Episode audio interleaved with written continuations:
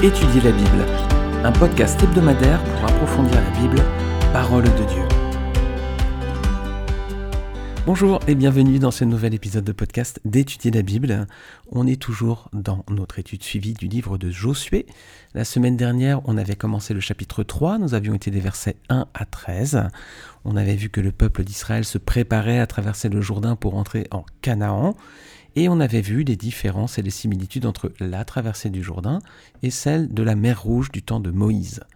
Alors, on va étudier cette semaine la seconde partie du chapitre 3 du livre de Josué. On va débuter à partir du verset suivant, verset 14 jusqu'à la fin du chapitre. Et on va notamment regarder deux images qui symbolisent pour nous chrétiens le passage du Jourdain. Alors Dieu va montrer sa puissance et son autorité au peuple alentour. À présent, versets 14 et 17, le miracle s'accomplit. Les eaux du Jourdain s'arrêtent de couler. Israël traverse le fleuve à sec. Quand il fait ça, Dieu montre aussi au peuple de la région sa puissance donc et son autorité. Pourquoi? Parce qu'à l'époque, Baal était le dieu des Cananéens. Ils le vénéraient comme dieu principal, ce Baal, le plus puissant. Ils étaient polythéistes, ils avaient plein de dieux, mais pour eux c'était le plus puissant, parce que pour eux, il avait soi-disant vaincu le dieu de la mer. Et là, Dieu montre à tous les peuples alentours qu'il a autorité sur l'eau et la nature, parce qu'il arrête la mer, les eaux, pour laisser passer Israël. Donc Dieu démontre aussi qu'il va donner à son peuple des droits sur ce pays. Il lui ouvre grandement les portes du territoire en le faisant traverser le Jourdain à pied sec. Et c'est en effet ce miracle du Seigneur de toute la terre hein, qui va arriver aux oreilles de tous les peuples de la région et regarder leur réaction.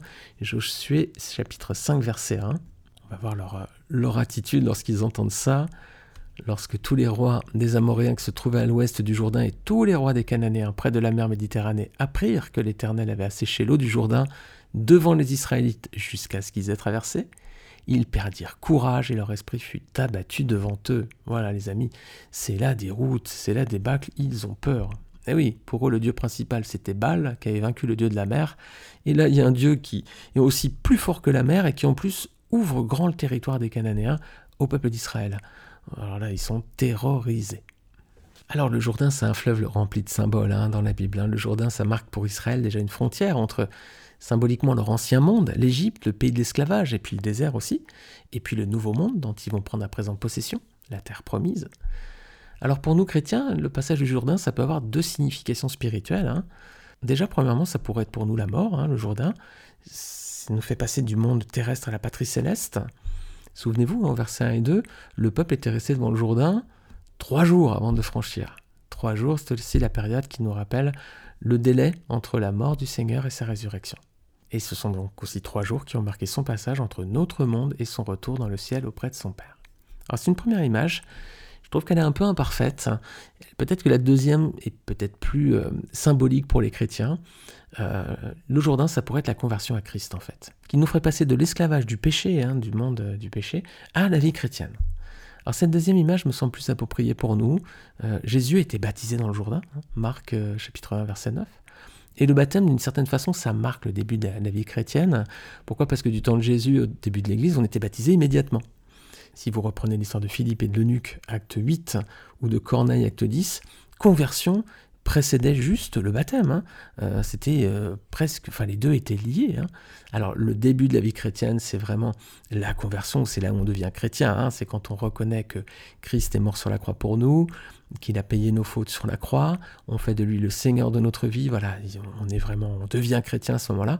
Et puis le baptême, bah c'est le, le, grand pas, hein, c'est le grand saut, c'est un acte fort d'obéissance. Et là ensuite, voilà, on, peut vivre pleinement la vie chrétienne, voilà, conversion. Et puis ensuite, on a obéi au Seigneur par le baptême. C'est pas le baptême qui sauve, hein, c'est la conversion, mais en général, le baptême accompagnait ce moment-là. Alors cette deuxième image me semble plus appropriée pour nous. Hein. Le Jourdain serait la conversion. Pourquoi? Parce qu'ensuite, une fois qu'il va être dans la, terre promise, bah, Israël va devoir combattre pour conquérir Canaan. Hein. Alors que dans le ciel, les amis, il n'y aura plus de combat, hein. il n'y aura plus de combat, il n'y aura plus de, lutte, il n'y aura plus de, tristesse, de deuil, de larmes, de, lutte, même par rapport au péché. Alors que la vie chrétienne, c'est un combat permanent contre le mal et le péché, justement. Et dans cette lutte, on est souvent, euh, bah, comme Israël, on est sans force, on est infidèle, et on s'appuie souvent sur nous-mêmes plutôt que nous appuyer sur Dieu. C'est ce qu'a fait Israël, on le verra au fur et à mesure des prochains épisodes, et c'est aussi bien souvent comme ça qu'on vit nous aussi. Verset 16, on voit également que les eaux du Jourdain s'en sont arrêtées à une très grande distance près de la ville d'Adam. Et on a aussi un autre symbole, c'est à cause d'Adam que la mort est entrée dans le monde, Romains 5, 12, mais grâce à Jésus, la vie a triomphé sur la mort. Romains 5, 18 et 21. Alors quand les eaux du Jourdain s'arrêtent au niveau d'Adam, c'est une image forte, c'est que la mort est retenue, loin, hein. la mort qui était venue par Adam est à présent éloignée, tenue à distance, à une très grande distance, et maintenant c'est place à la vie, hein, la vie parfaite en Jésus-Christ que Dieu offre à tous ceux qui se confient en lui. Voilà, c'est l'entrée dans Canaan. On traverse le Jourdain, c'est la conversion. La mort est tenue loin, loin, loin à l'écart à présent. maintenant, c'est la vie. C'est la vie qui prend toute la place. Alors cette seconde symbolique, elle me semble plus forte et plus appropriée pour l'image du chrétien. Alors, je vous ai mis sur la page du site étudierlabible.fr qui héberge ce podcast. Si vous le recherchez, c'est l'épisode 85. Je vous ai mis une cartographie en fait pour bien comprendre euh, cet épisode. Alors, c'est une photo magnifique qui a été envoyée par Thomas Pesquet depuis euh, euh, la Station spatiale internationale. Donc, c'est une carte d'Israël qui est vraiment incroyable vue du ciel. Et pour qu'on comprenne bien les différents emplacements géographiques mentionnés dans le chapitre 3 de Josué, je les ai rajoutés sur la photo. Alors voilà, si vous êtes sur le site d'étudierlabible.fr, vous voyez tout à droite, en jaune, le mont Hermon. Voilà. Alors tout en haut, bien sûr, euh, la zone bleue, c'est la mer Méditerranée. Vous voyez deux zones bleues au milieu, c'est à droite le lac de Galilée, à gauche la mer Morte. Donc le mont Hermon qui est tout à droite, en fait, vous voyez, quand il y a la fonte des neiges, l'eau descend jusqu'au lac de Galilée pour finir ensuite sa course dans la mer Morte. Et qu'est-ce qui fait la jonction entre Galilée et la mer Morte? C'est le Jourdain, vous voyez C'est cette rivière hein, qui fait la jonction entre les deux, et donc c'est cette barrière naturelle, hein, cette frontière naturelle qu'Israël devait franchir. Alors je vous ai mis également la ville d'Adam et la ville de Jéricho.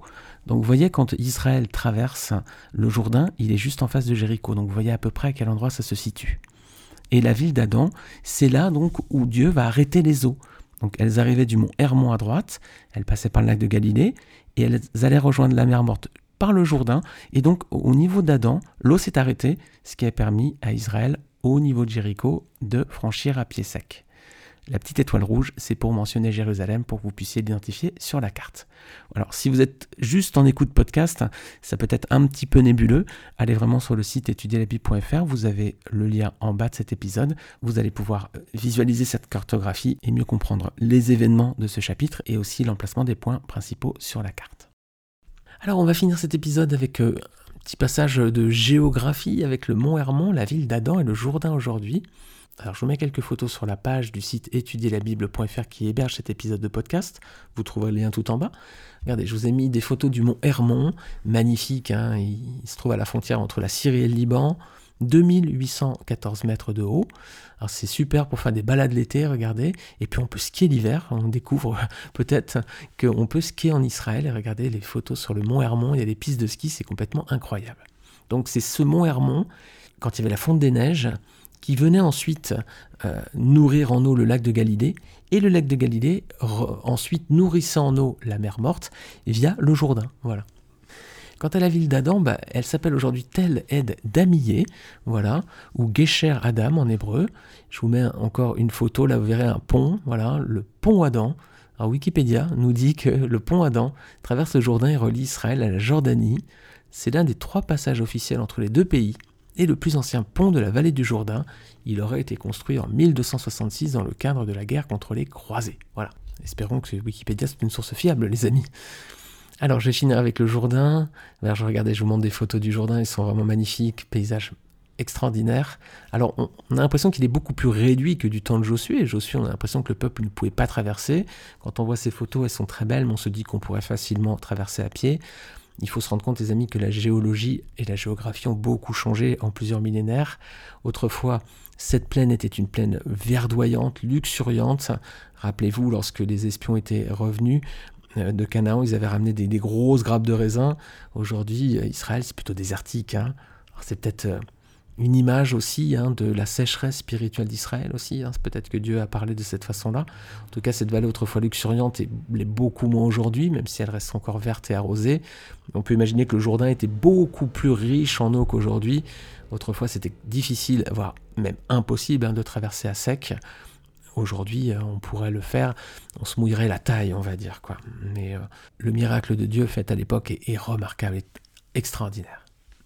Alors aujourd'hui encore, on peut se faire baptiser dans le Jourdain. Hein. Jésus s'est fait baptiser dans le Jourdain, Jean baptisé dans le Jourdain.